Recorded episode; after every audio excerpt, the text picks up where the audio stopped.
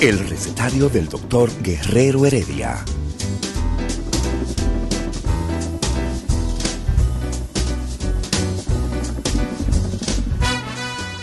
Una respuesta para cada pregunta.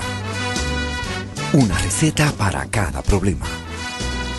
Ven a nuestra propuesta radial, amena, diversa y solidaria. Con alto sentido humano y profesional.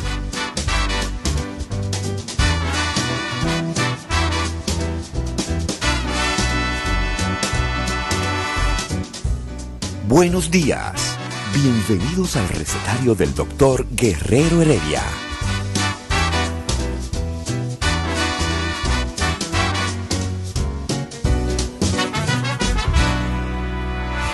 El recetario del doctor Guerrero Heredia. Muy buenos días. Viernes del recetario, el mejor día del recetario.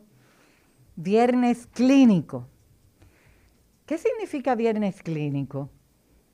Eh, porque cuando Héctor dijo esa palabra, todos en el grupo lo entendimos perfectamente, pero eh, los amigos oyentes yo estoy segura que también lo entienden en su gran mayoría.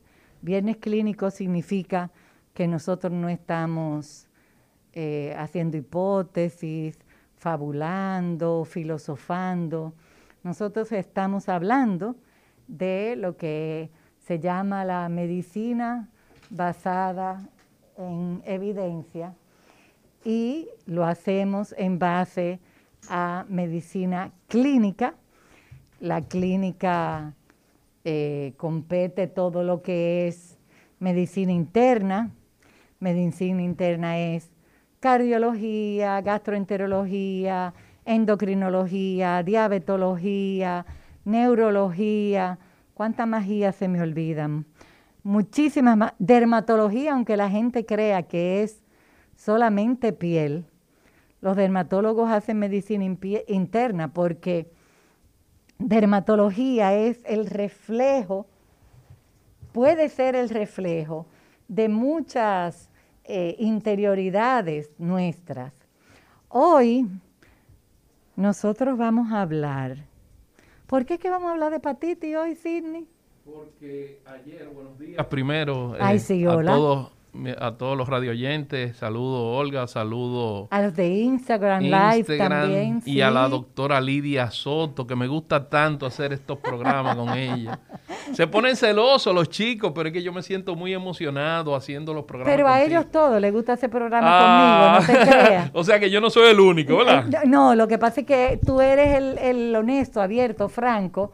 Otros son, eh, no voy a decir hipócritas. No, eso que- para darse, para darse importancia. para Exacto, importancia. exacto, exacto. Mira, Lidia, yo hoy, eh, eh, en Ayer realidad tú vam- decías va- que era- vamos a hablar de, de- de hepatitis porque el día 28 fue, creo que... Ayer o antes de ayer. Antes de ayer. Es el 30. día, el día mundial de la hepatitis. Desde, el, Oh. año, desde el año 2016 se, se, estaba, se está poniendo el Día Mundial de la Hepatitis debido al gran problema mundial que hay con la hepatitis, porque en realidad... Un problema con la hepatitis. Claro, porque la gente cree que solamente hepatitis es virus, pero la hepatitis incluye muchas otras causas. El término hepatitis en realidad es inflamación del hígado, O sea que lo que vamos a hablar hoy es de una patología donde el hígado está inflamado. inflamado, y eso produce una, no- una necrosis que sea focal o segmentaria. Necrosis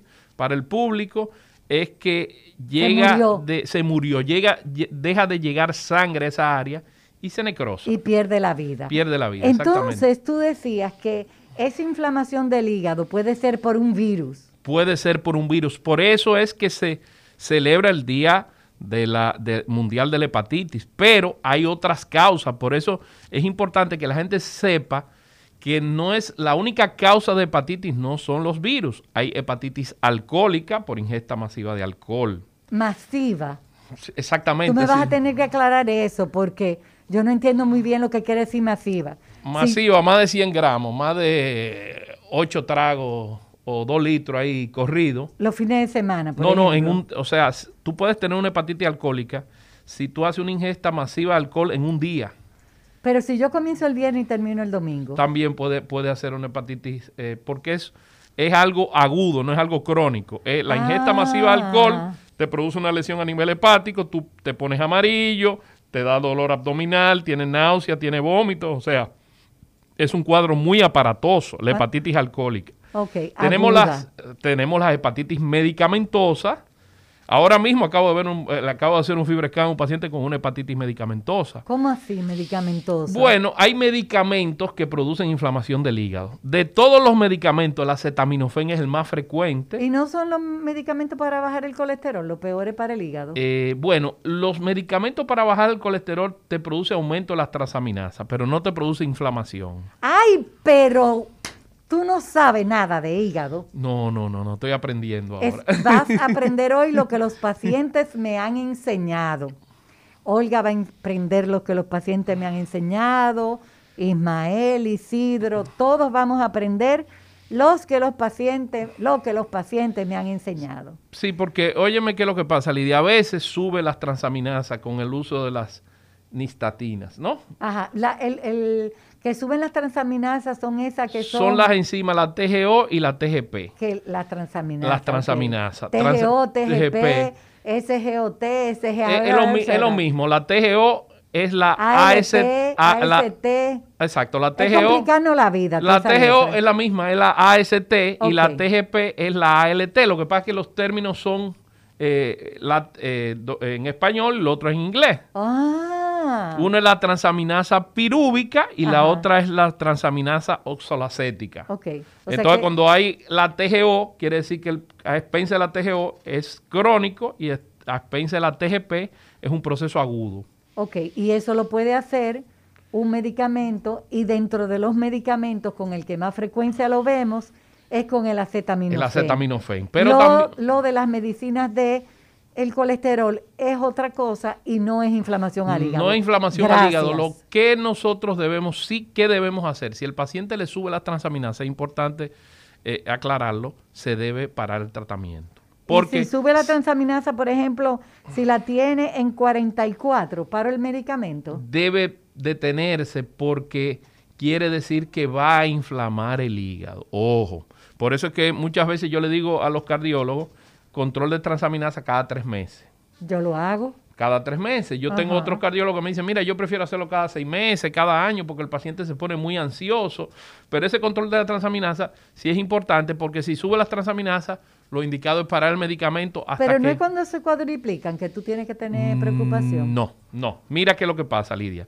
Inmediatamente suben las transaminasas. Ajá. El, eso, la transaminasa es como el bombillito que te indica, La luz amarilla. la luz semáforo. amarilla que te indica, en realidad es roja, que, que el motor tiene un fallo. Y si tú sigues con el fallo del motor, ese motor se va a fundir. Existe la posibilidad de que se va a fundir si tú no tomas otras medidas. Exactamente. Entonces, por eso es, ¿por qué esperar que esas transaminasas sigan aumentando y convertir un proceso que es agudo en un proceso crónico? Ok. Entonces, ¿por qué esperar que haya de, de verdad una lesión hepática? Entonces, el problema del acetaminofén es que el que lo toma, eh, por ejemplo, esa paciente que yo tuve, tiene tres años tomando acetaminofén por dolor de cabeza. Eh, entonces ¿Y la por qué estaba, no fue donde Ana Robles? la estaba, Sí. ella se estaba automedicando, tenía que ir donde una neuróloga para que la viera. Ella se estaba automedicando y como el acetaminofén no es gastrolesivo, tú te lo puedes tomar inclusive hasta en ayuna. Y no ella te da pen- dolor de barriga ni gastritis. Nada, ella pensaba que estaba, estaba todo bien. ¿Qué sucede? Le dan esos valores de transaminasa altos, la ve un colega y piensa en virus. Pero los virus están negativos, inclusive le manda carga viral. Digo yo, no, tú no tienes que hacerte carga viral, porque no hay virus. Ok. Entonces, eh, inmediatamente yo le interrogo y, y- y escudriño, sale, acetaminofén. la acetaminofén, pero no me lo quería decir. O sea, se me ¿Y por qué muy- no te lo quería decir? porque tú sabes que los no- pacientes, yo no estoy tomando nada, yo y entonces yo seguía, pero algún medicamento, porque a veces ellos creen que el acetaminofén ni es medicamento. Tú sabes algo que yo hago por costumbre, por rutina. Le pregunto a los, a los pacientes que vienen donde mí por primera vez qué medicamentos están tomando. Eh, ya mi asistente ha aprendido que si los pacientes le preguntan, mire, yo tomo una vitamina, ¿se la pongo aquí a la doctora? Sí, para la doctora es importante que medicamentos, vitamina, lo que sea que usted esté tomando. Otra cosa, cuando el paciente viene a su visita rutinaria, le pregunto, ¿qué usted está tomando? ¿Usted lo tiene escrito ahí? Yo no le estoy preguntando qué yo tengo aquí escrito. Exactamente. Yo le estoy preguntando qué medicamentos usted está tomando. ¿Tú sabes por qué, Sidney? Porque como yo tengo unos añitos dando consulta con pacientes, yo he, y he visto ese tipo de hepatitis, he visto fallos renal agudos por la ingesta de otro tipo de medicamentos, analgésicos igual, Sí. inocentes, Sí. eh, que no es lo que yo le indicara a mi paciente, es lo que él se está tomando, lo que me importa y, a mí. y en no ese te lo dice, no te lo dice porque considera que no le va a estar haciendo daño. Otros medicamentos son la ampicilina, también te, pro- pro- ¿Y te la puede producir. La aspirina es gastrolesiva, no produce lesiones Ah, a en, nivel en hepático. tu, en tu área, sí, es verdad. Eh, produce sangrado, produce úlceras, produce gastritis. es importante para ti saber Claro, quién claro, por supuesto. El, el uso tanto de la aspirina como del, del clopidogrel como antiagregante, que ustedes lo utilizan mucho. Eso es siempre la pelea mía con ustedes los cardiólogos. Yo tengo pacientes sangrando, quiero pararle los antiplaquetarios, pero el paciente tiene un stent, el cardiólogo no me permite. Yo trato de... Pero no es una lucha tuya y del cardiólogo. Es una lucha del stent y la vida del por paciente. supuesto, por supuesto. Es la vida del Por paciente. supuesto, hay que poner la... oh, Mira, el tema es que hay que poner una balanza. ¿Qué es más importante? ¿Que se tape el stent o que el paciente se muera por un sangrado? Eh, ya yo, ya nosotros tenemos protocolos y hemos protocolizado, inclusive eh, pacientes con stent, utilizar heparina de bajo peso molecular transitoriamente hasta que yo pueda hacer la endoscopía, esclerosar esa úlcera y después continuar con el, el clopidogrel. Hace 8 o 9 años no habíamos protocolizado eso y hemos logrado, Importante. eh, y hemos logrado eso eh, porque es un trabajo en equipo. Es un trabajo en equipo. Y además ese stent se puede tapar. Y fíjate que antes yo veía pacientes con, no con los stents de ahora, sino con los stents metálicos que Exacto. no solamente se tapaban, sino que se infectaban muchísimo. Sí, Eh, sí. Hacía una, una, una miocarditis bacteriana, puede ser. Me estoy metiendo en la parte Eh, tuya, no sí, sé. pero bueno, no realmente era muy frecuente, pero eh, fíjate qué interesante. Olga nos está mirando, ella mira para acá y mira para allá y mira para acá y mira para allá. Eh, eh, eh, como, como tú y yo, Sí, estamos hablando muy, muy científico. A mí me gusta que. Olga, Olga a veces no aterriza. sí, comenzamos a hablar de hepatitis y mira ya por dónde vamos. Vamos, vamos lejos. Sí, vamos, vamos, vamos a aterrizarnos porque eh, el ping-pong que tiene la, la, la cabecita de, De Olga, Olga, Óyeme, Olga no, no, en- no entiende, óyeme, no entiende, ¿tú no entiende has visto, Olga, gente- ese ping-pong en las Olimpiadas? Óyeme, eso es una cosa impresionante. Señores, miren, para relajarse ahora este fin de semana, pónganse a ver las Olimpiadas. Y si usted se ha perdido alguna de las competencias, mira, esas, esos clavados en, en pareja, wow, eso es impresionante. Ay, ay, ay, México que ganó una... Bueno, como yo soy un mexicana, Tú eres mexicana, sí. porque mi nieta es mitad mexicana. Ah, mira, hablando de familia, me voy a tomar la libertad, hoy 30 de julio, de felicitar a mi hija Paulina, que cumple año hoy, mi primogénita. Ay, qué lindo. Mi niña bella, tiene ya va a cumplir 23, pero para mí cumplió 23. Mi- bebé? Mi, bebé es abogada. Y- Wow. Y, yo le puse en el Instagram, porque ella cuando tenía 3 o 4 años me decía mi papito Lolo. Oh. Entonces yo le dije, felicidades tu papito Lolo. Los otros días estábamos eh, almorzando juntos y yo le, le dije, ¿tú te acuerdas cuando tú me decías mi papito Lolo? No, me dijo No. que no. Pues yo se lo estoy acordando. Felicidades, Paulina, de parte de los amigos de tu papito Lolo. Entonces, volvemos a la hepatitis.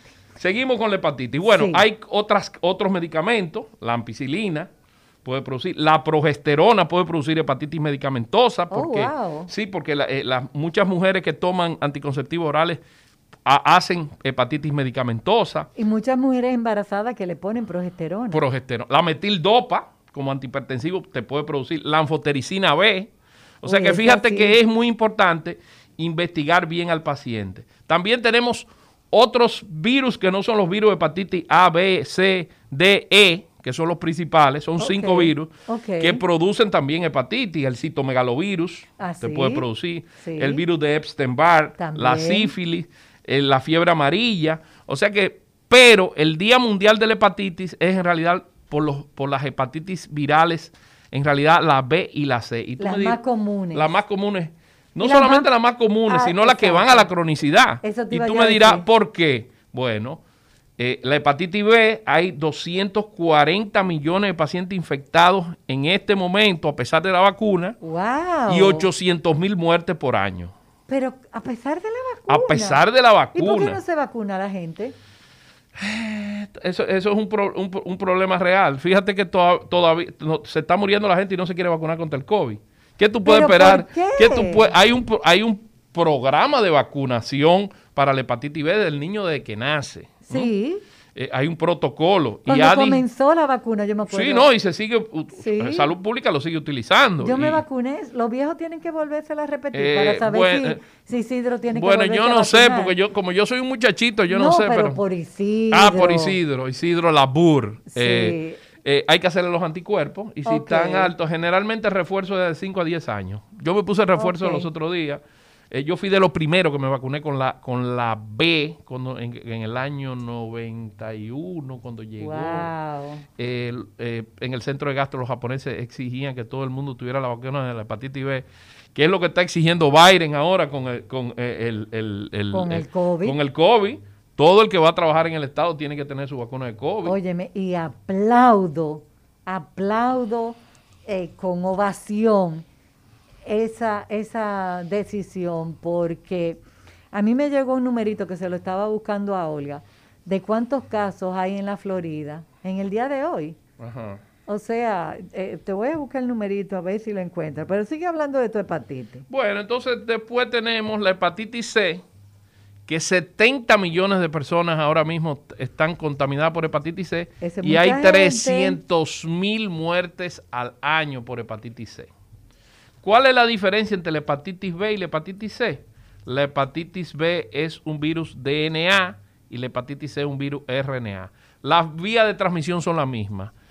Transfusiones sanguíneas, eh, eh, fluidos corporales, Acto material sexual. quirúrgico, material Ajá. odontológico, piercing, tatuaje, Wow. eh, eh, la cánula con que los eh, drogadictos o adictos o ¿Adictos? uti- utilizan para oler cocaína. Es una vía de La- transmisión. ajá, porque está en contacto con mucosas. Exactamente, las jeringas con las que utilizan. Claro. Fíjate que ya en los países desarrollados la principal causa de, de hepatitis C son las inyecciones, las inyecciones endovenosas por jeringa de los drogadictos. Inclusive el Estado le da las jeringas estériles. No diga drogadicto, corrígete. De los adictos. Adictos, bueno, adictos a las drogas. Adictos a, A las drogas, drogas. ilegales. Ilegales. Porque Porque, hay hay, también adictos- adictos a, a las drogas legales también. Por eso, Adictos, vamos a decir adictos. Gracias. Adictos. gracias. Eh, también, eh, la, ¿cuál es la diferencia? Que la hepatitis C ya hay un tratamiento y se cura, y la hepatitis B, a pesar de que hay una vacuna, no hay un tratamiento que cure. Para el virus, pero no lo cura. ¿Y por qué ha sido eso? Porque la hepatitis B es de países subdesarrollados y las casas comerciales han invertido en el tratamiento para la hepatitis C. Sin embargo, la hepatitis B es de países pobres y no han invertido lo que se debe invertir para eliminar la hepatitis B. Por Esas ejemplo, nosotros tenemos varios tratamientos, pero ninguno curan la enfermedad como los, como los tratamientos para la hepatitis C, que ya la curan en tres meses la hepatitis C. Esas cosas tú no las puedes decir. Claro.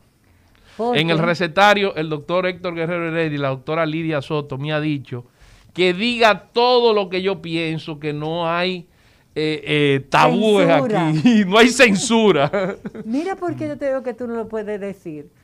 Porque eso me atraviesa el corazón. lo es, lo es. Es penoso. Eso me atraviesa el corazón. O sea, tú acabas de decir que porque una enfermedad es de países pobres, no se ha investigado lo suficiente como para darle una esperanza de vida, no voy a decir una te, solución. te voy a corregir. Se ha investigado lo suficiente, Lidia. Te- tenemos que ser justos. El tema es que las casas comerciales no han invertido lo suficiente, porque se sabe todo del virus, no han invertido lo el suficiente dinero para crear una farmacoterapia, un arsenal terapéutico para eliminar el virus. Porque todos sabemos mucho del, del- del- del virus B. Porque, y tendría que ser muy barata.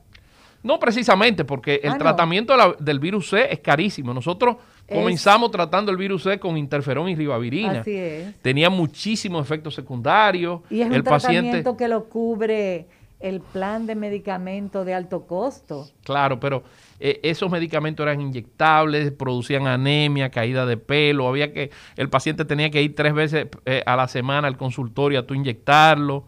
Sin embargo, con los tratamientos nuevos, el sofovir, eh, el simeprevir, son tres pastillitas al día y se cura en tres meses, sin efectos secundarios. Costo, 20 mil dólares y ha ido bajando. Eh, eh, tenemos un problema con el tema de los medicamentos alto costo porque eh, han aumentado la cantidad de, de pacientes y, y- y- y el programa no da para cubrir a todos. Hace un par de años funcionaba muy bien, pero ha habido algunas cosas que no han, han cuajado. Hay una queja generalizada con el tema del alto costo, pero yo pienso que como ha habido un cambio de, de administración Y un COVID. y un COVID, yo creo que todo eso se ha conjugado porque el, el gobierno tiene que invertir ahora mismo en el COVID. Porque, señor, estamos dentro de una pandemia, ¿no? La gente cree que ya la pandemia pasó. ¿Y no Hem- pasó? no pasó. Hemos mejorado, pero no ha pasado todavía la pandemia. Ah. Fíjate, Lidia, que hay cuatro cepas que son resistentes a las vacunas. La alfa, la, de, la beta, la delta y la gamma. Aquí no se ha encontrado la gamma, pero ya hay delta, que es la que, la que viene de Brasil, la P1. Y hay una variación de esa delta, que es la P2, que también viene de Brasil. Entonces, eh, Y que yo, son por ejemplo, altamente contagiosas. te voy a decir, yo, por ejemplo, tengo las tres dosis. Ajá. Las Las tres dos. Sinovac y una Pfizer. No, yo tengo dos de AstraZeneca Y una Pfizer. una Pfizer. Pero yo no me quito la mascarilla. Porque si en el ambiente hay una, una delta. Pero tú sabes por qué tú no te quitas la mascarilla. Por inteligente. Esa es la respuesta. Por inteligente. A mí una señora me dijo, eh, saliendo de un supermercado, que eh, yo iba a entrar al ascensor y la vi sin mascarilla y retrocedí, no entré. Ella era mayor que yo. Sí. Mayor que yo. Sí. O sea que tiene más de 27 años. Y me dice, yo soy farmacéutica, yo no tengo mi, todas mis dosis, yo no tengo que ponerme la vacuna. Y yo le dije, pero mire señora, precisamente por ser farmacéutica, es que usted debería de ponerse Ay, su mascarilla.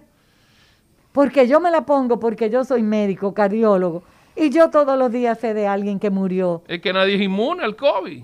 Y a mí me pasó lo mismo, pero me pasó lo mismo en un ascensor con dos norteamericanos. Ay, Una pareja de norteamericanos que se quedaron muy sorprendidos Que porque... decía Make America. No, porque yo, again". eh, yo me salí del ascensor. Claro. Ellos me miraron con cara de enojado, pero yo me, me salí De ascensor. gringo, te miraron con cara Sí, de como gringo. what's going on. Eh, este negrito no se quiere subir al ascensor con Ajá. nosotros, ¿Tú blanco y rubio. ¿Eh? Tú eres negrito, tú no eres Bueno, soy negrito. mulatico, un mulatico caribeño. No, para pareces- ellos, para ellos soy un mulatico caribeño, pues tú sabes que hay tres razas, blanca, amarilla y negra. Después todo lo otro es indio claro, indio oscuro, Trigueño. trigueño, todo eso son inventos de nosotros, los latinos, para blanquear un poquito, tú ves. Yo tengo descendencia libanesa, mis abuelos ahí. Ahí me es ayudaron te- un poquito ahí los libaneses. Sí, no, y ahí es que te sale el color, porque también por ahí tú sabes que eh, eh, esa lindura de tu color, permíteme decirlo. Ay, gracias. eh, Tú ves, Olga, me piropearon. Tú ves, a Mauri no me piropea, por eso que yo quiero trabajar con Lidia. Un saludo para el doctor Amaury García, nuestro querido Amaury, neurocirujano endovascular, endovascular de lo, de lo bueno. de lo bueno. Mira, mira qué pasa. Yo le envié a Olga la información que salió hoy en el Miami Herald de cuánta gente eh, hay infectados ayer jueves. ¿Cuánto habían? ¿Cuánto había? 17.589 nuevos casos. Mira, Nuevos casos. Mira, la- eso es lo que quiere decir la palabra new. ¿Y, y eso es dónde? En Miami, Solamente en, en Miami, o en Florida. ¿En el en estado de Florida o en Miami? eh, este, Florida COVID. es, mu- es mucho. Florida. Aunque, sea en el estado de Florida, es mucho. es Sí, mucho. porque no es tan grande como Sí, Texas, y, por y- y, ejemplo. por ejemplo, en Nueva York han vuelto, han vuelto a decir que usen la mascarilla. Ajá. Porque yo me quedé sorprendido cuando dijeron, quítense la mascarilla. Israel también hizo lo mismo. Ajá. Vuelvan a ponerse la mascarilla. Ajá. Porque es que hasta que no esté controlado, aunque tú tengas eh, la inmunidad de rebaño, eh, hasta que no se controlen las mutaciones, hay que seguir usando mascarilla. Lamentablemente, yo estoy cansado de la mascarilla. Yo llego a mi casa, Ah, yo no. a, óyeme, a veces a mí se me olvida quitarme la mascarilla en mi casa. Eso me pasa a mí. Yo llego a mi casa y a lo mucho rato que yo digo, pero ven acá, ¿y por qué tú no te la has quitado? ¿Tú sabes qué pasa? Y esto te lo digo con toda honestidad. Eh, alguien en un grupo médico dijo, la gente se queja de la mascarilla. Ellos nunca han visto un paciente intubado En tu, no, no, en tu Ellos eso- nunca han visto un eso- paciente- Eso, es terrible. o en prono. O sea, ellos nunca han visto lo que están viendo esos muchachos que están trabajando todos los días con COVID. Yo tengo una amiga que, tra- que es ginecostetra. Oye, ginecostetra. Y ella me dijo, en, mi, a- en el piso donde yo trabajo, las tres unidades de cuidado intensivo Están están llenas. ocupadas por COVID. COVID. Todo COVID. Por COVID. Hay una niña de 15 años que tiene 10 días intubada. Y tú dices, pero 15 años. ¿Pero ¿y qué es esto? Entonces, eh, amigos oyentes, yo le pido excusas si a usted no le gusta que nosotros hablemos del COVID. Porque yo sé que es una necedad COVID, COVID, COVID, COVID. Pero ¿cómo no hablar del COVID? ¿Cómo no hablar, de, ¿Cómo no hablar del COVID si estamos viendo cómo estamos bajando la guardia cuando no hay nada que nos indique que ya podemos bajar la guardia? 809-682-9850, 1-833-380-0062. Estamos hablando de hepatitis y después de la pausa vamos a seguir hablando de hepatitis. El recetario del doctor Guerrero Heredia. Ismael, tú no estás aquí los días que está Guerrero Heredia. Tú estás aquí los lunes, pero tú dices que tú no vienes los lunes.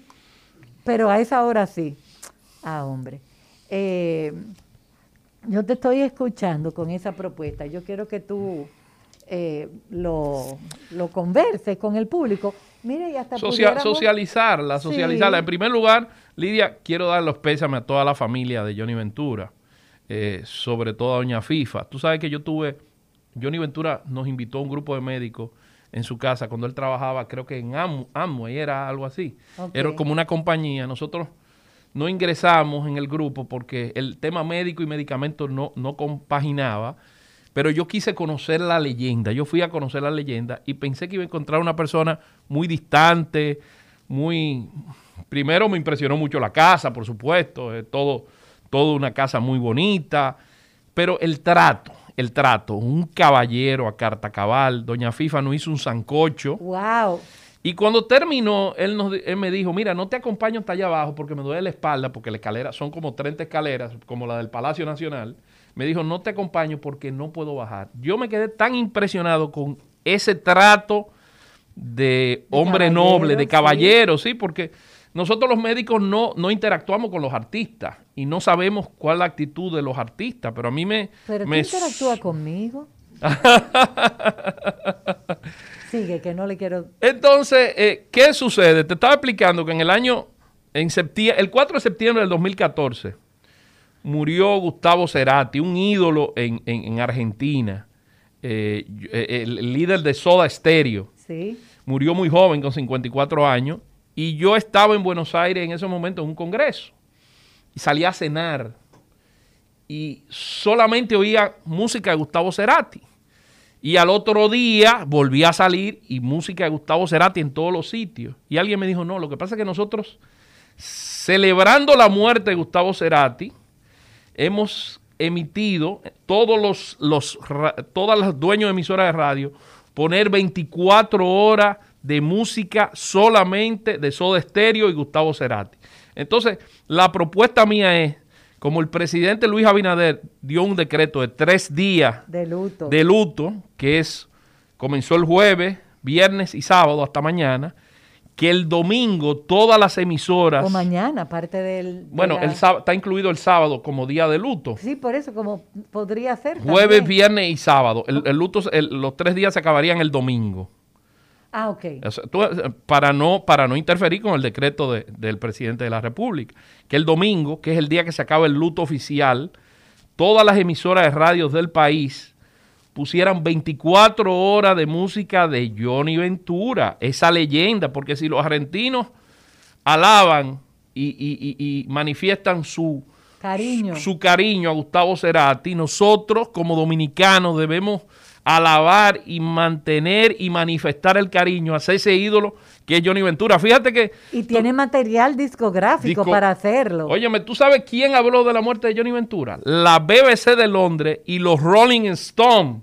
O sea, unas leyendas del rock mundial hablan de, Johnny- de la muerte de Johnny Ventura. Y aquí ninguna entidad de radiodifusión ha hecho eso que tú propusiste. Pero lo van a hacer, Lidia. Lo vamos a hacer. Vamos Sí. a comenzar a ver si Yo el leí- grupo... Yo leí ese comentario.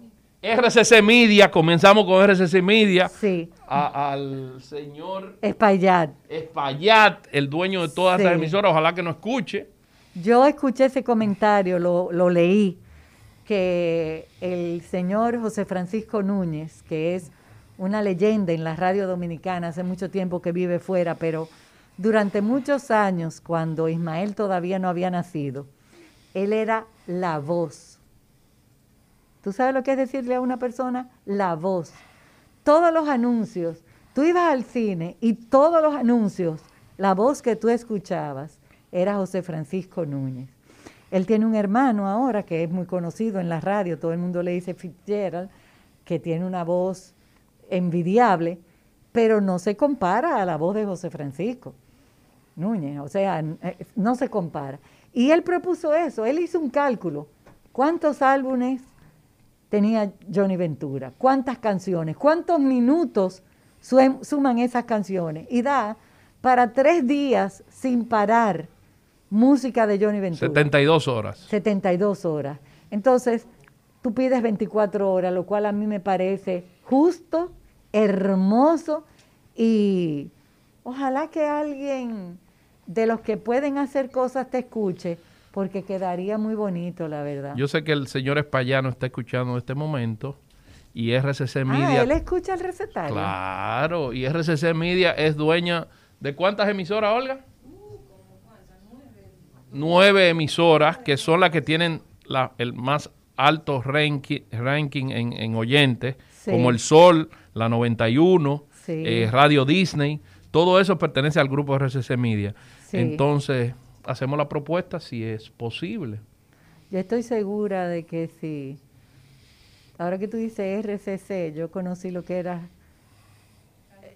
Radio Cadena Comercial, que si don José Brea Peña estuviera aquí con nosotros, estuviera escuchando lo que tú dices y ahora mismo dijera, comiencen a poner, si ya no lo hubie- hubiese pensado él antes. Gracias, gracias por eso, Sidney, porque eh, sería algo muy bonito de parte de los dominicanos, nosotros rendirle homenaje a alguien que, como tú dices, en el mundo se está reconociendo como, como una figura, una figura, un artista eh, eh, de, de calibre mundial. Yo no soy la que nació primero aquí, porque Isidro me lleva muchos años. Isidro, Isidro le han puesto un anciano. pero yo bailé mucho con Johnny, Con Ventura, Johnny Ventura. Pero con Johnny Ventura de verdad.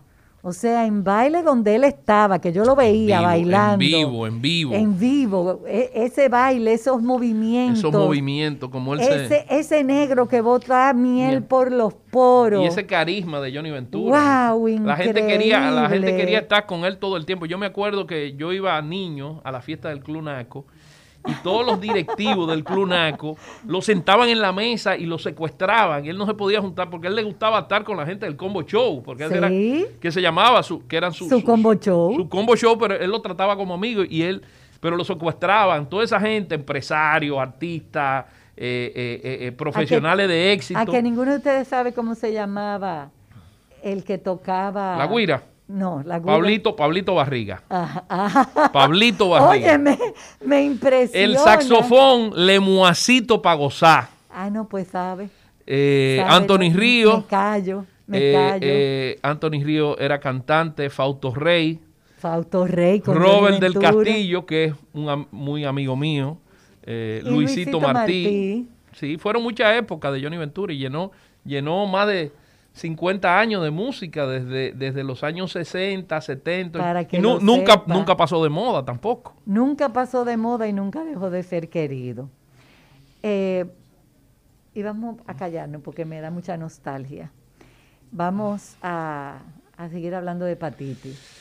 Bueno, mira, eh, Hepatitis eh, estamos en la hepatitis B y en la hepatitis C. ¿Cuál es el problema de esas hepatitis? Que evolucionan hacia cirrosis hepática y hepatocelular carcinoma. O sea, la evolución es hacia la cronicidad. O sea, la Tenemos es- otra, otra, eh, otra tipo de hepatitis que es la A. lo están distrayendo y ese es un problema.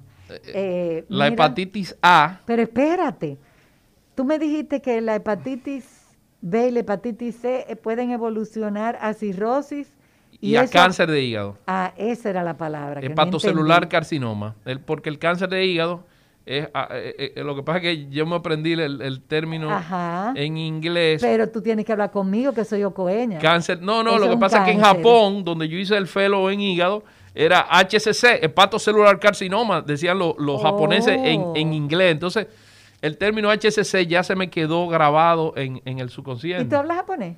Sukoshi. Un poquito, un poquito, un poquito. El, el japonés es un idioma Difícil. muy difícil, pero es más difícil escribirlo. Tú lo Oh. puedes, tú lo puedes hablar.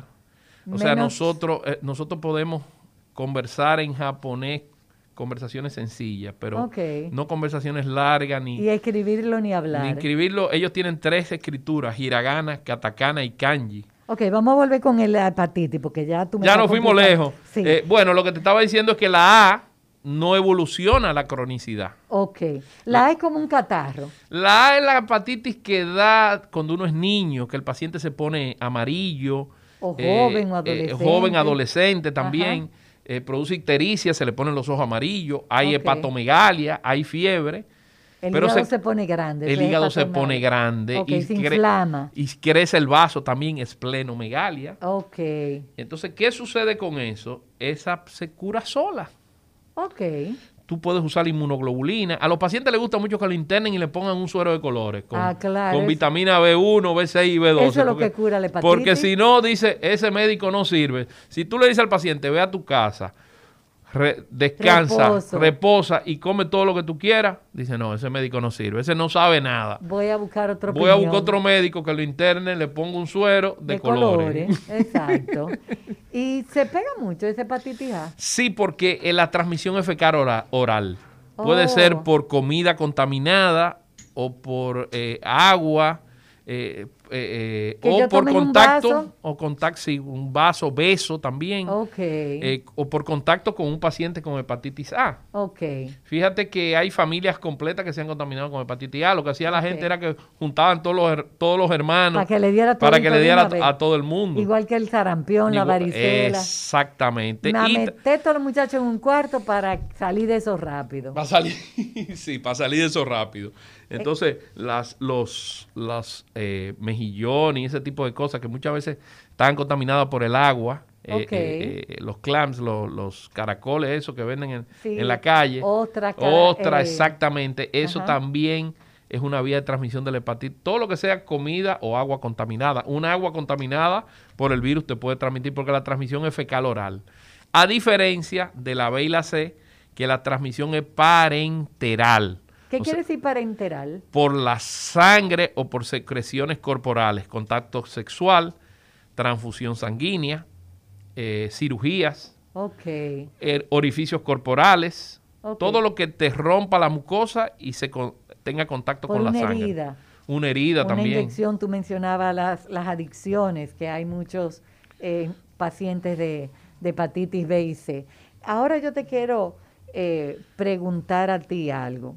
Tú mencionabas que eso puede evolucionar a cirrosis. Y mencionaste hace un rato el alcohol. Sí. Pero yo me quedo confundida porque yo pensaba que el alcohol lo que daba era cirrosis, no hepatitis. Mira, la causa de la cirrosis ya se ha demostrado que son varias, que no antes se pensaba que era solamente el alcohol. El alcohol produce la cirrosis alcohólico-nutricional o cirrosis de la INEC, que es la cirrosis por el alcohol. Pero tanto la hepatitis B como la hepatitis C te pueden llevar a una cirrosis hepática. Igual que la grasa del hígado, que hemos hablado mucho. Sí, tenemos todavía pendiente el NASH, la esteatohepatitis no alcohólica, es tan tóxica como el alcohol y como el virus y te puede llevar también a una cirrosis hepática. ¿Y el alcohol puede llevar a una esteatosis hepática? Eh, sí, sí. sí, porque tú puedes tener hígado graso alcohólico y hígado graso no alcohólico. Oh. Esa es la diferencia. Ahora, generalmente o muchas veces yo tengo pacientes que tienen las dos cosas. Son gorditos y beben. Entonces, ahí tú no sabes cómo clasificarlo, si hígado graso alcohólico o no alcohólico. Eso es una bomba de tiempo. Igual que los diabéticos. Los diabéticos evolucionan, eh, cuando tienen hígado graso, la fibrosis evoluciona muy rápido y puede llegar a cirrosis también. Porque la fibrosis, antes nosotros no podíamos clasificarla, era muy difícil porque tú no podías estarle tomando una biopsia a un paciente cada tres meses. Ahora a través del fibroscan, que es un estudio no invasivo. Tenemos que hacer un programa de eso después, porque eso es apasionante. Es apasionante. Que tú puedas saber la fibrosis de un hígado por un estudio que es como una sonografía. Es como una sonografía. El, término correcto es elastografía hepática. Ok. Porque es una onda corta que choca contra el hígado. Ok. Y si el hígado está blando, pasa. La atraviesa. De, lento, porque la amortigua. Ok. Entonces, ahora, si el hígado está un poquito más duro, pasa más rápido. Entonces ya ese paciente de F0 pasa a F1. De fibrosis cero pasa a, a, una fibrosis ligera. Espérate, espérate, dame un segundito porque hay un oyente que quiere hacer una pregunta y cuando los oyentes quieren hacer preguntas, yo con eso no juego y me gusta escucharlo. Hola, buenos días, recetario. Hola. Aló. Oye, Ahora, lo escucho. Número, que yo estoy llamando hace rato. ¿Usted está llamando al recetario? Y, y me contestaron la llamada. Ah, pero yo se la estoy contestando. Ay, se, cayó, qué dolor en el corazón. 809-682-9850.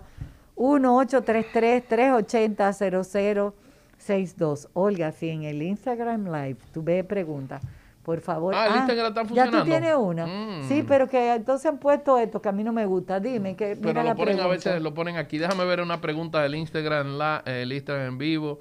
La hepatitis puede transmitirse en una piscina. Eh, podría transmitirse la hepatitis A, como dijimos. La A. La A, porque es fecal oral. Pero la B ni la C no se, puede, no se puede transmitir. Por ejemplo, en la piscina la gente generalmente orina y la, y la orina se puede entrar por la boca. Tragártelo. Y entonces eso puede ser una, una vía de transmisión. Y es grave la hepatitis A porque... No, la hepatitis A se cura sola, como yo dije anteriormente. No deja consecuencias. No deja secuelas y, y, nunca evoluciona a la cronicidad. La única complicación de la hepatitis A es lo que se llama hepatitis A prolongada, que dure más de 15 días, que dure un par de meses. Y tenga tú que tener reposo muchos días. Exactamente, exactamente. Hola, buenos días, recetario. Sí, eh, buenos días. Yo quería preguntarle al doctor Espinosa si con el FibroScan nosotros podemos valorar algún tipo de patología de origen cancerígena, aparte de la pérdida de la función del, hígado. Gracias. Escucho por la radio. Qué interesante. Sí, muy, muy bien. Mira, eh, el FibroScan te da el grado de fibrosis, como yo estaba diciéndole anteriormente a Lidia, que es cuando la onda de choque pasa si el hígado está muy duro, esa onda de choque va a pasar muy rápido. Entonces tú tienes diferentes grados de fibrosis. Fibrosis grado, eh, fibrosis leve, fibrosis moderada, fibrosis significativa y fibrosis severa.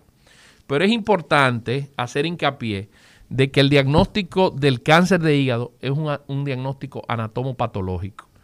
Entonces, lamentablemente, ese diagnóstico hay que hacerlo con una biopsia hepática. Oh. Sí, porque el FibroScan no te va a decir que el paciente tiene un cáncer de hígado. Ahora sí te puede decir que tiene una cirrosis. Es muy difícil que un paciente ¿Cómo con- te dice que tiene una cirrosis? Bueno, porque te dice que es F4, fibrosis hepática severa. Ya eso tiene unas numeraciones, el FibroScan. A partir de 12 kilopascal, ya tú sabes que hay una cirrosis hepática, es una O fibrosis sea, severa. El que tiene F4, que tiene una fibrosis severa, Es una cirrosis. Es una cirrosis hepática. pero ustedes No, le, no le ponemos cirrosis, le ponemos fibrosis severa al médico, pero ya el médico lo sabe que es una cirrosis. Sí, un pero F4. entonces, eh, bueno, no, porque se- no, no está bien que esto que yo te iba a decir, que te, te iba a decir, deberían de ponerlo para No, que el paciente se asuste. No, dilo, di, pero dilo. Deberían de ponerlo para que el paciente a mí me, se me asuste. encanta eh, eh, social. Tú sabes que hay un tema ahí de que eh, eh, como yo recibo pacientes referidos, Sí. yo no soy médico tratante. Lo primero que yo le digo a los pacientes, yo aquí estoy como ejecutor del procedimiento, yo no estoy ejerciendo como hepatólogo.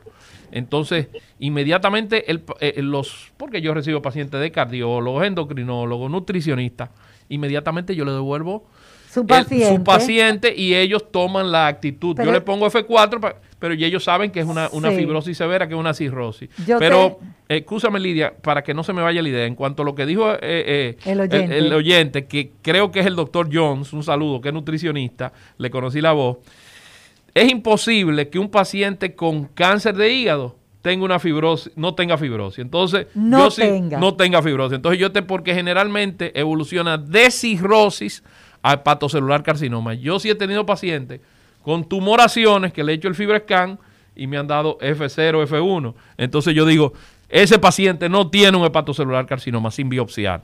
Pero esa tumoración Hay que investigarla. hay que investigarla para no estar seguro. También hay otros marcadores tumorales como la alfa-fetoproteína, que es un marcador tumoral específico para hígado, que me dice si ese paciente eh, tiene un cáncer de hígado. Entonces, con un FibroScan normal y una alfa-fetoproteína en cero o muy bajo, eh, yo le digo al paciente, vamos a darle seguimiento, no le vamos a meter una aguja y biopsiarlo, ¿entiendes? Pero Porque- observarlo. Exactamente, porque es yo tengo la seguridad de que ese paciente no tiene una cirrosis. Ahora, si hay un paciente con una tumoración y el FibroScan da una fibrosis severa, pero ese paciente hay que tratarlo. Y entonces, sin una anatomía patológica, sin una biopsia de hígado, ese paciente no puede recibir ningún tipo ni de cirugía, ni de quimio, ni de radio, ni de radioterapia. Hay que Quimioterapia. hacerlo. Exactamente. Hay Hay, que que, tener es un diagnóstico anatomopatológico.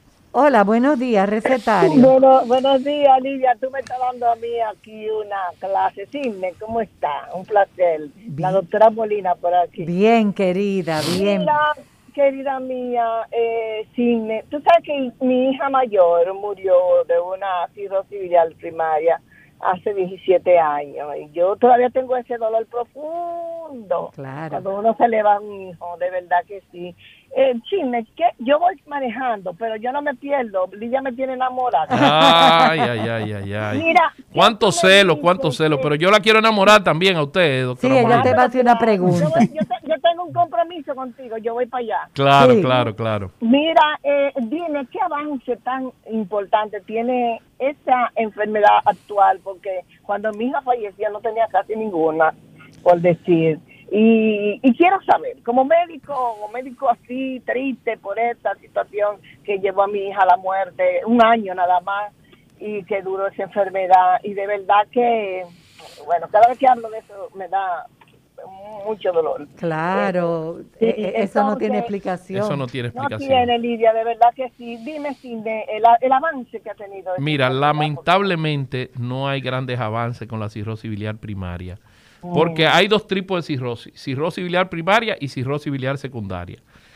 La cirrosis biliar, para que la gente entienda, es cuando hay una obstrucción de la vía biliar. Esa obstrucción te produce una colestasia hepática, o sea que la bilis se congrega y, a- y produce un daño al interior del hígado. ¿Qué sucede? Cuando la cirrosis biliar es secundaria a un cálculo del colédoco o a un cálculo del conducto cístico, el- el- el- el- a una piedra que se quedó una ahí. piedra, la vesícula está pegada en el hígado, La vesícula es el órgano que se contrae, porque el hígado tiene muchas funciones. Ahorita vamos a hablar de eso y un poquito de la anatomía, porque he aprendido aquí en el recetario de que debemos hablar de anatomía y fisiología. Sí, porque al público le encanta, le encanta eso. Entonces, ¿qué sucede? Eh, cuando el cálculo, el cálculo se mete, eh, la vesícula se contrae para producir bilis, que eso es una de las funciones del hígado, digerir las grasas. ¿Y qué pasa por un tubito? Por un tubito que es el conducto cístico. Ajá. El conducto cístico se une al hepático común y forma el colédoco que desemboca en la segunda porción del duodeno. Si ese cálculo se mete en el conducto cístico, produce una obstrucción de la vesícula, una colecistitis, y eso puede llevar a una cirrosis biliar secundaria. Pero si tú operas y sacas el cálculo, o si el conducto está en el colédoco y a través de una colangiografía retrógrada endoscópica, o sea, meter eh, un endoscopio en el conducto eh, en el colédoco, sacar el cálculo, o, hay unas carastillas que lo sacan y otros que lo destruyen, eso es lo que se llama RCP en inglés, tú quita ese cálculo y, y, evita la cirrosis biliar secundaria. Pero la cirrosis biliar primaria, que fue el tema de la doctora Molina, la causa de una colestasis intrahepática de origen desconocido, no se sabe la causa. Entonces, ¿Cómo se puede al día, de hoy? Porque es una causa congénita. El paciente nació con un defecto congénito. ¿Cómo se puede resolver ese problema? Tal vez haciendo un diagnóstico a tiempo y haciendo un trasplante hepático.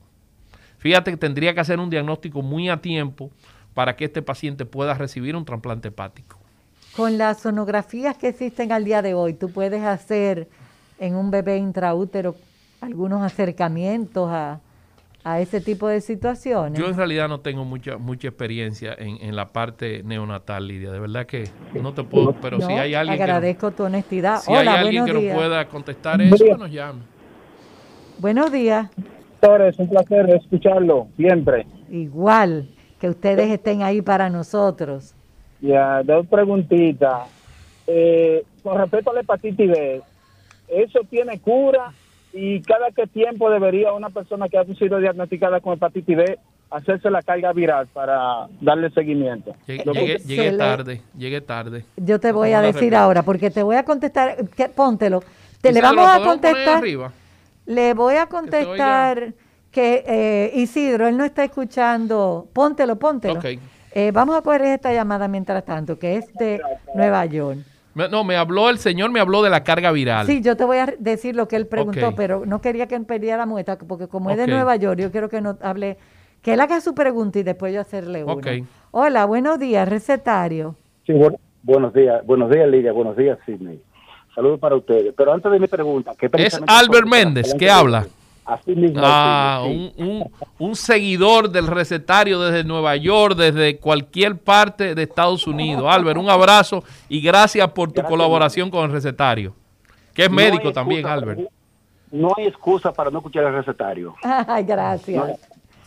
una cosa, sí, este, antes de mi pregunta sobre, sobre hígado, este, aunque yo soy médico, yo me comporto como si fuera un oyente. Por supuesto. Tampoco entiendo, tengo que hacerlo así. Una cosa, este, a que ustedes, ustedes que bailaron tanto con Johnny Ventura, que no, que no saben el nombre del principal trompetista de Johnny Ventura. Rapidito. Eh, Rudy, ¿no era? Rudy. Rudy Cabobí, así me Prudy. exactamente. y la rana Cabobí. Mire, la rana Cabobí. Y el muacito para gozar era el del saxo. Y, pero que yo ni le escribía en, La rana, la rana Tabobí, ¿verdad? La rana Tabobí, Nepao. Sí, sí, así, así mismo es, así mismo es. Todavía yo no he conocido un artista dominicano, quizás latino, que sea tan exitoso en todos los géneros como lo fue Johnny Ventura, tanto en el merengue, como los boleros de combo, como en la salsa, como, como presentador de televisión, acuérdense de cuánto vale el show. Ay, sí. ¿Cuánto vale el show? Político, empresario. de películas por ahí, empresario, artístico, fue todo un éxito en todo, en todo el género. Y New York Times lo califica como el Elvis Presley del merengue, porque también bailaba, de, esos, de esos campanas que él, que él se ponía para bailar. Sí. Bueno, señor. Sí, voy con la pregunta. Sí, Albert, antes, antes que haga la pregunta, ¿oíste la propuesta que nosotros hicimos acerca de que el domingo todas las emisoras del país pongan la música de Johnny Ventura y si estás de acuerdo? Claro que sí, 100% de acuerdo y, pienso que es una propuesta eh, válida, o es una propuesta que él se merece más de ahí. Y yo no creo que el domingo sea suficiente para que se suenen todos los éxitos de Johnny Ventura, porque todo fue éxito. Tanto porque entonces Johnny le cantó a, todos los géneros, a todos los movimientos, le cantó a la política, le cantó a la pareja, le cantó al amor, le cantó a la protesta, le cantó a todo y todo fue un éxito. Es increíble, no hay es un fenómeno, es un ícono no se sabe cómo Johnny, o sea, el mismo Johnny Ventura no sabe que él va a ser tan exitoso. Y otra cosa, otra cosa, si Johnny Ventura revive, nos dijera a nosotros, no me lloren, no me lloren, cántenme. Porque él mismo le cantaba a su propia muerte. Hay tres merengues donde él le canta a su muerte. ¿Cierto? Sí. Cierto. Él hay un merengue que dice que cuando yo me muera, yo no quiero bataola. Que lo que me vayan a dar, me lo den ahora. Así mismo. Y hay dos más por ahí donde comienza con con, con, su propio nombre, con, con, Juan de Dios. Me dicen que el 3 de noviembre la radio la noticia dio. Ese fue otro, cuando supuestamente murió aquella vez, que, que, volvió y revivió, que San Pedro lo volvió y lo mandó para... cierto, cierto. Él le cantaba la muerte, él le cantaba la, o la, la, muerte para él no era nada, porque él lo que, él lo que, él lo que quería era alegría. Señor, es increíble. Increíble. la pregunta. Voy con la pregunta. Sí, voy con la pregunta. Sí, eh, yo tengo entendido que el trasplante de hígado es uno de, es uno de los, de los tratamientos cuando, cuando ya el hígado se torna insuficiente o, o con cirrosis o con cáncer producto de la hepatitis. El trasplante es una opción. Yo pregunto, hermano mío, una vez se le establece el trasplante de hígado a un paciente, ese hígado puede tiene un riesgo de ser contaminado de nuevo ya que el virus puede quedarse en el, en el organismo. Muy buena pregunta, Albert. Muy buena pregunta. Te escucho en el aire. Un abrazo, mi hermano. Igual, Albert. Gracias por Gracias. Albert Méndez de Nueva York. Óyeme, ese es un seguidor del recetario increíble, increíble. Desde la Casa Vieja. Desde la Casa Vieja. No, no, él, no, no, no, no, no. En la Casa Vieja él no llamaba. Él, él es de la Casa Nueva, ah, totalmente de la Casa Nueva. Súper bienvenido. Entonces, mira, mira, mira lo que sucede. Con el virus B, el virus B se integra al, se integra al DNA del hepatocito. Entonces, por eso cuando se hace el trasplante de hígado, eh, generalmente se le da tratamiento previo al trasplante. Nosotros tenemos el tenefovir en el país, pero hay otros medicamentos como el, el entecavir que también se utiliza. ¿Qué hacen esos medicamentos? Y ahí aprovecho para la pregunta de si la hepatitis B se cura. No se cura porque el virus no desaparece, pero con el tenefovir o el entecavir la carga viral se puede llevar a cero y ese virus no va a seguir evolucionando y va a llegar el hígado a cirrosis hepática y hepatocelular carcinoma. Entonces, no se cura, pero se trata. Y en cuanto a lo de la carga viral, ¿cuándo se debe hacer? Generalmente se hace una carga viral cuando tú comienzas el tratamiento de hepatitis B. Luego tú haces otra carga viral a los tres meses, lo que dicen los protocolos, para ver si estás respondiendo al tratamiento y después se hace la carga viral anualmente. ¿Por qué anualmente? Porque los protocolos nuevos se ha demostrado que los antivirales, en este caso el tenefovir, no se deben quitar al paciente. Tienen que mantenerse, antes había un protocolo de dos o tres años, tienen que mantenerse de por vida, como el tratamiento de la hipertensión, como el tratamiento de la diabetes, de la diabetes porque cualquier condición te puede disparar eh, la replicación viral. La replicación viral es que el virus comience a multiplicarse y como dice el doctor José Ramírez, crezca, crezca, crezca como los espaguetis. Entonces eso mismo pasa con el virus. Fíjate que nosotros eh, años atrás, ya, yo me siento viejo, Lidia, increíble, usábamos para la hepatitis B corticosteroide. Lo que se usaba para la hepatitis era corticosteroide. Entonces, ¿qué hacían los japoneses? Los japoneses en la historia clínica tenían un gráfico de los movimientos de las transaminasas, porque esos pacientes tú le dabas corticosteroides y tú parecía un electrocardiograma atrás, porque subía la transaminasa, tú le dabas corticosteroides, bajaba y volvía y subía, porque atacaba directamente al hígado, pero no atacaba directamente al virus. Entonces, estos antivirales han logrado eh, eh, taponar al virus, aguantarlo. A diferencia de la hepatitis C, que con el sofubuvir, el cimeprevir y todos esos antivirales se ha logrado eliminar la hepatitis C. Inclusive para nosotros con el tratamiento de interferón y ribavirina, eh, respondían bien los genotipos 2 y 3. Ahora vamos a hablar de los genotipos, porque la hepatitis C, tanto la hepatitis C como la hepatitis B, tienen genotipos, que son mutaciones. Por eso la gente está muy sorprendida con las mutaciones del COVID.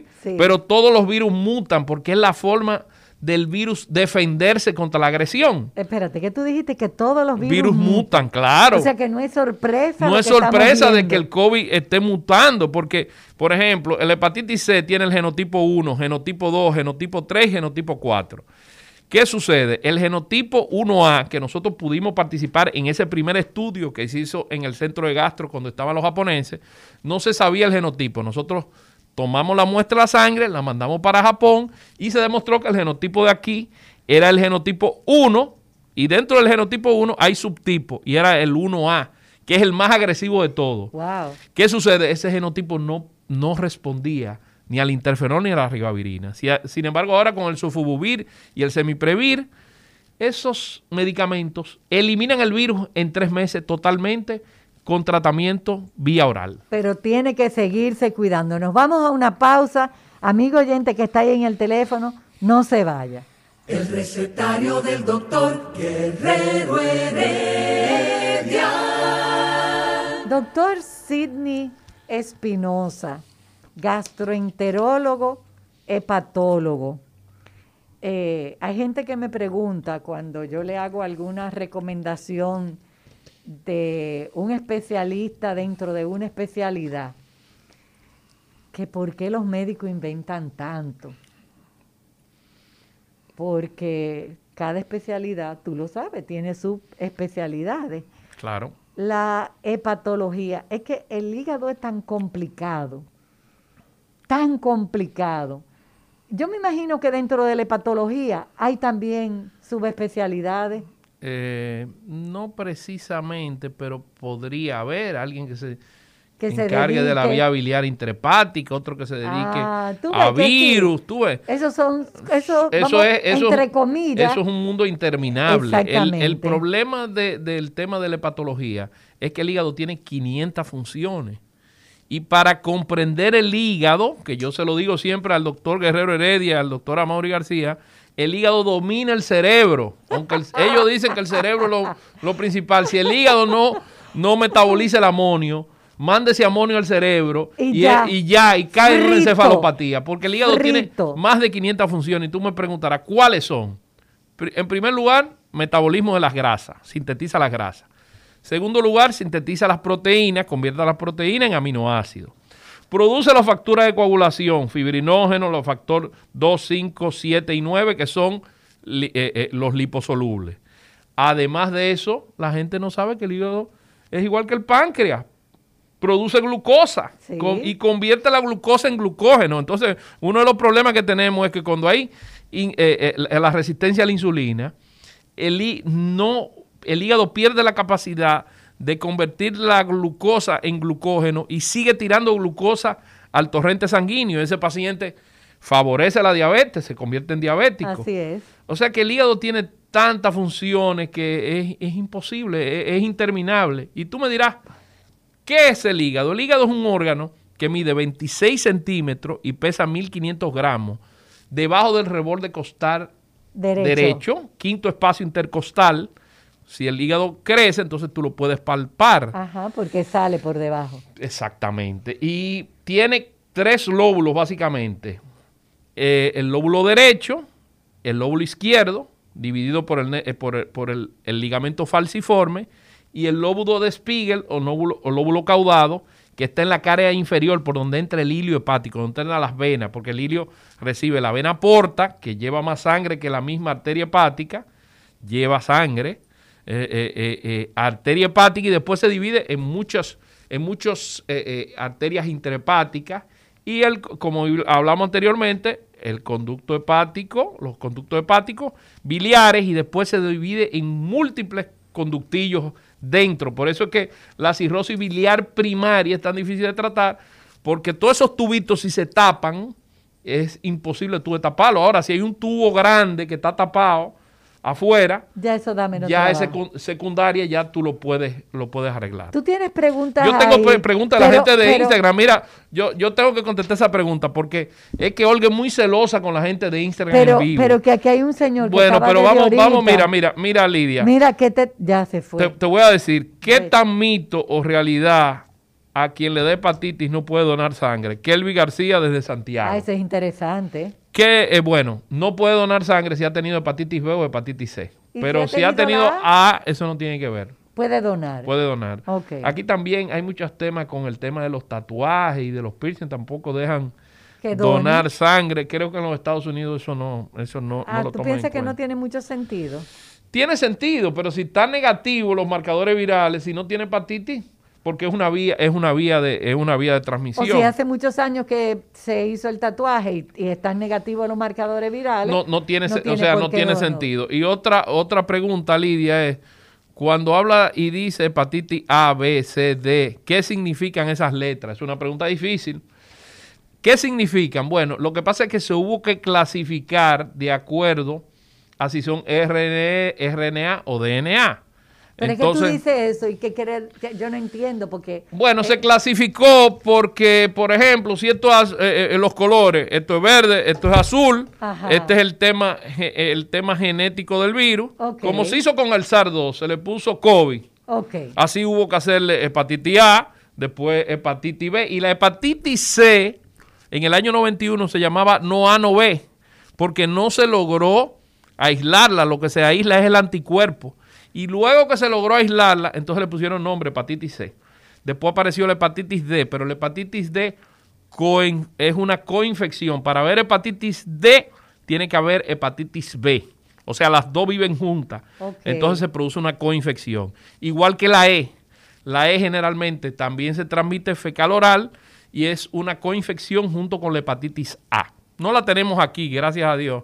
Es más, es más frecuente en el, en el Océano Índico en- y en Asia, en el Oriente Lejano. ok, lejos de aquí. Lejos de Los aquí. aviones ya no hacen que nada esté lejos. Bueno, sí, lamentablemente es así. Ajá. Y la prueba es las mutaciones del COVID, fíjate. que están aquí. Tenemos 10, creo. 10 Eh, mutaciones. Pero eh, a mí hay gente que me dice en la calle, no, doctora, pero no se mortifique, que aquí la Delta no ha llegado. Y tú te ríes. Pero está la gama. Y tú te ríes. Y está la gama. Ay, sí, ni qué vamos a hacer con el COVID. Es, es- es difícil, es un tema difícil. Lidia, y, y hablando de hígado, Ajá. me gustaría seguir describiendo el hígado si tú quieres. Claro, yo siempre quiero el hígado. El hígado es como, como el que venden en los supermercados. Es- En el hombre es, un poco más grande, en la mujer es un poco más pequeño, pero ocupa el 2% del peso corporal. Pero ¿Cuál- es así la no te voy a textura. preguntar cuánto tú pesas, pero si tú pesas 100 130 libras, libras. bueno, el 2% de 130 libras son eh, 13 libras. 26, No, 13, 13. el 2%. Ah, el 2%, vamos a ver. Vamos a sacar los 2.6, 2.6. 2.6 libras, eso pesa tu hígado. Wow. El mío pesa un poquito más. Sí. Y entonces, mientras más tejido adiposo tú tienes a nivel abdominal, más grasa ingresa al hígado. Por eso yo tengo un paciente, doctor, quiero repetirme el FibroScan. Digo, ¿para qué? ¿Cuántas libras tú has rebajado? Sí. Ninguna. Pero no gaste dinero repitiendo el Me FibroScan. lo voy a hacer en tres Rebájame, meses. rebájame die- eh, el 10% de tu peso. Si tú pesas 200, de- rebájame 10. Si pesas 300, rebájame 30. Y entonces luego hablamos. Porque el progreso se ve ahí. Es proporcional la grasa abdominal con la grasa que acumula el Eso hígado. es cuando hay esteatosis. Un paciente que ya tiene fibrosis en el fibroscan. ¿Eso vuelve para atrás? Eh, mira, si la causa es por grasa, entonces puede volver para atrás, pero tiene, en vez de un 10%, tiene que rebajar un 30%. Y hay que eliminar la noxa, o sea, la causa. Si la causa es alcohol, tiene que dejar de beber. Si la causa es hepatitis B, hay que tratar la Si hepatitis la B. causa es alcohol, tiene que dejar de De beber. beber alcohol totalmente, totalmente. Cero alcohol. Tú sabes que eh, la persona que ya el alcohol le ha producido un daño hepático tiene un problema de adicción. Entonces, esa persona no es una persona que se puede tomar un trago y se va a aguantar. Si se toma un trago, arranca y se va a tomar 20 tragos. Entonces, O tiene una- que dejar de beber totalmente, cero alcohol. Pero los pacientes me dicen que eso no es fácil. Bueno, hay un tema de adicción, hay un tema de tratamiento, hay un tema... Es que ya tú lo dijiste, párate ahí. Yo quiero que tú digas, hay un tema de adicción. Sí. Punto. Hay un tema de otra enfermedad que coexiste con la de su hígado. La adicción es una enfermedad. Una enfermedad. Es una enfermedad que en este caso está enfermando su hígado.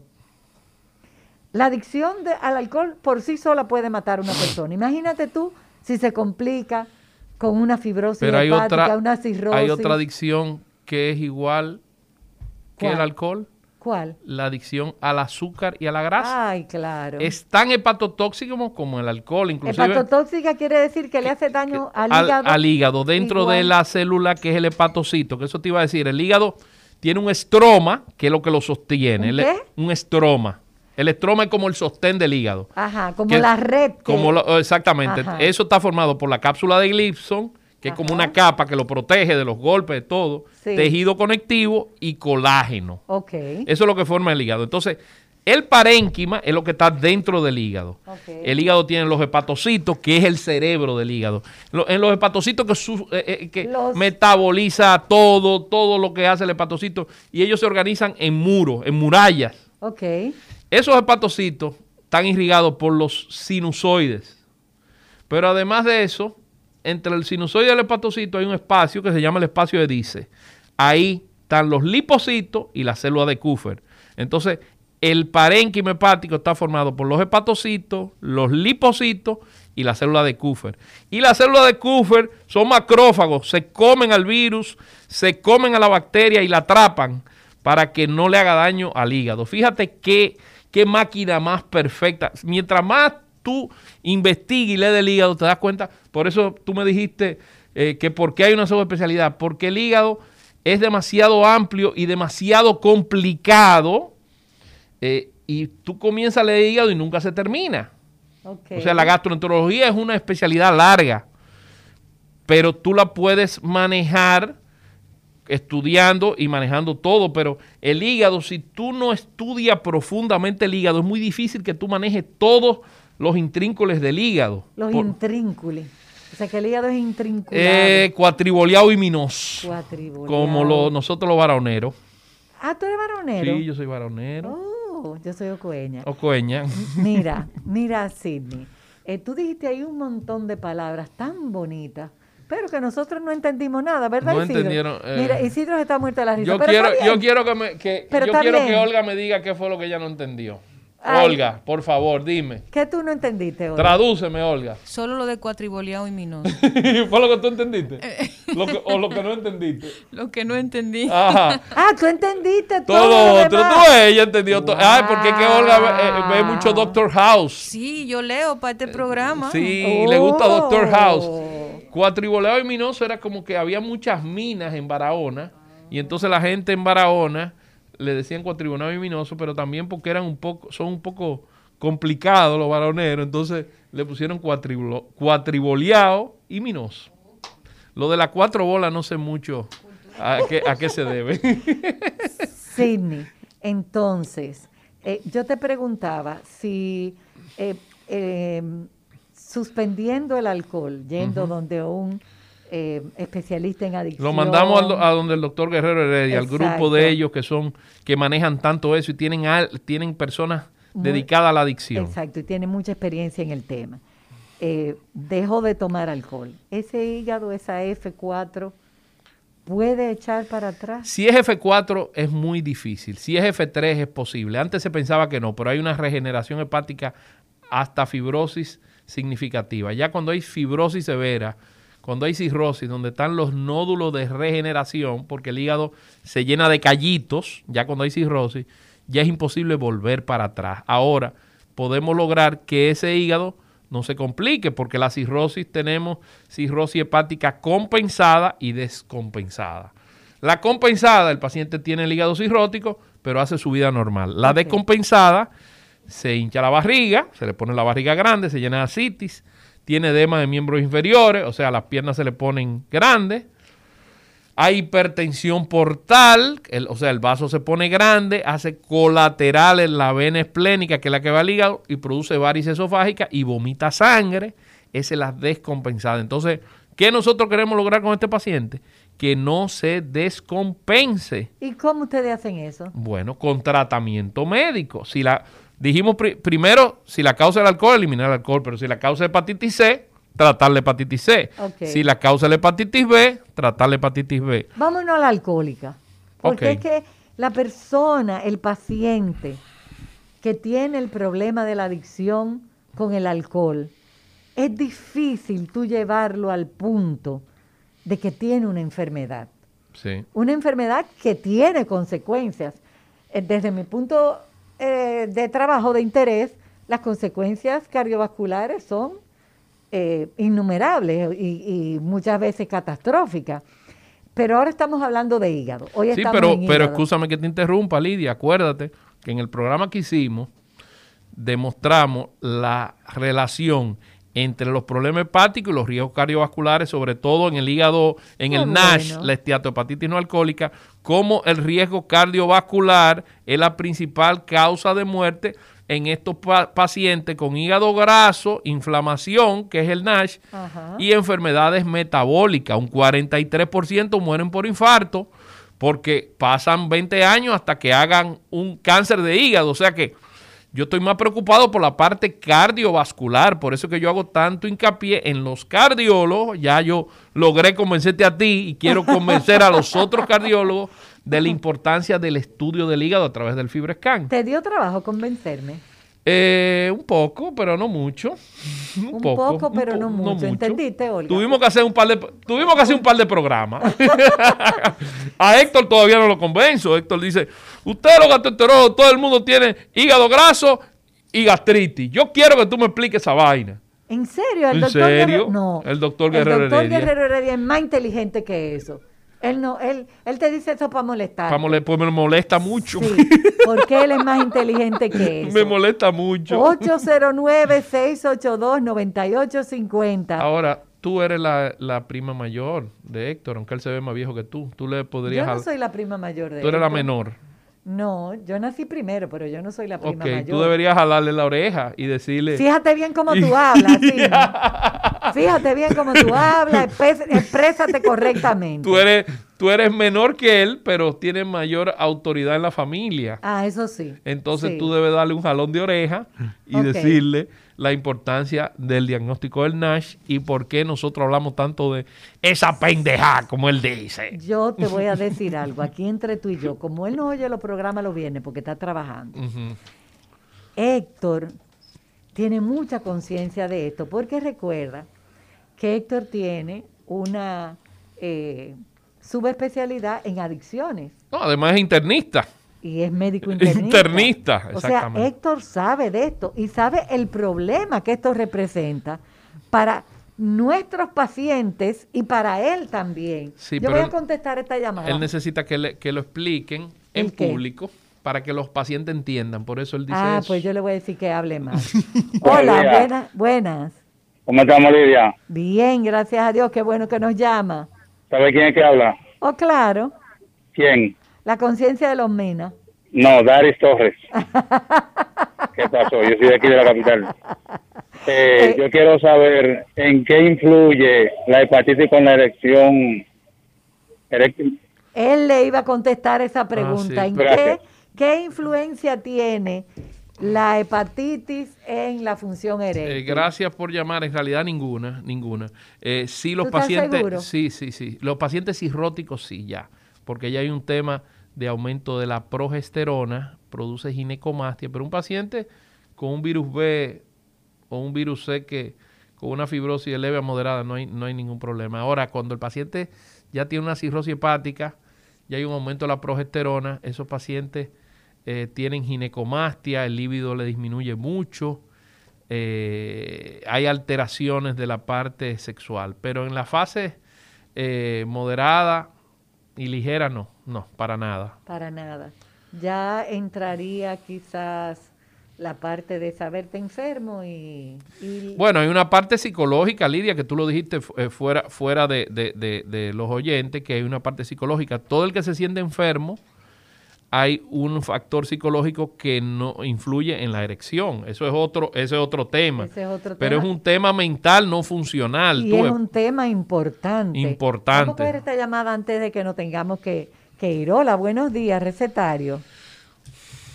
¿Aló? Se cayó. la llamada. Mira, Sidney, el hígado es un tema de nunca acabar. Sí, es cierto. Es un tema apasionante. Es, sí, oh, mira, yo me estoy comenzando a despedir y él me está diciendo que acabe. Oh, pero tú habías visto. Vamos a seguir hablando porque, porque Y- y- cuando Ricardo Dieve habla, él no, él no le hace señas, porque como Ricardo es un jefe y es un ídolo, él, él, le no, hace se, señas, lo que pasa es que Ricardo no le hace no le hace caso, sí. pues entonces vamos a hacer lo mismo. El recetario del doctor Guerrero Heredia. Rumba 98.5, una emisora RCC Media.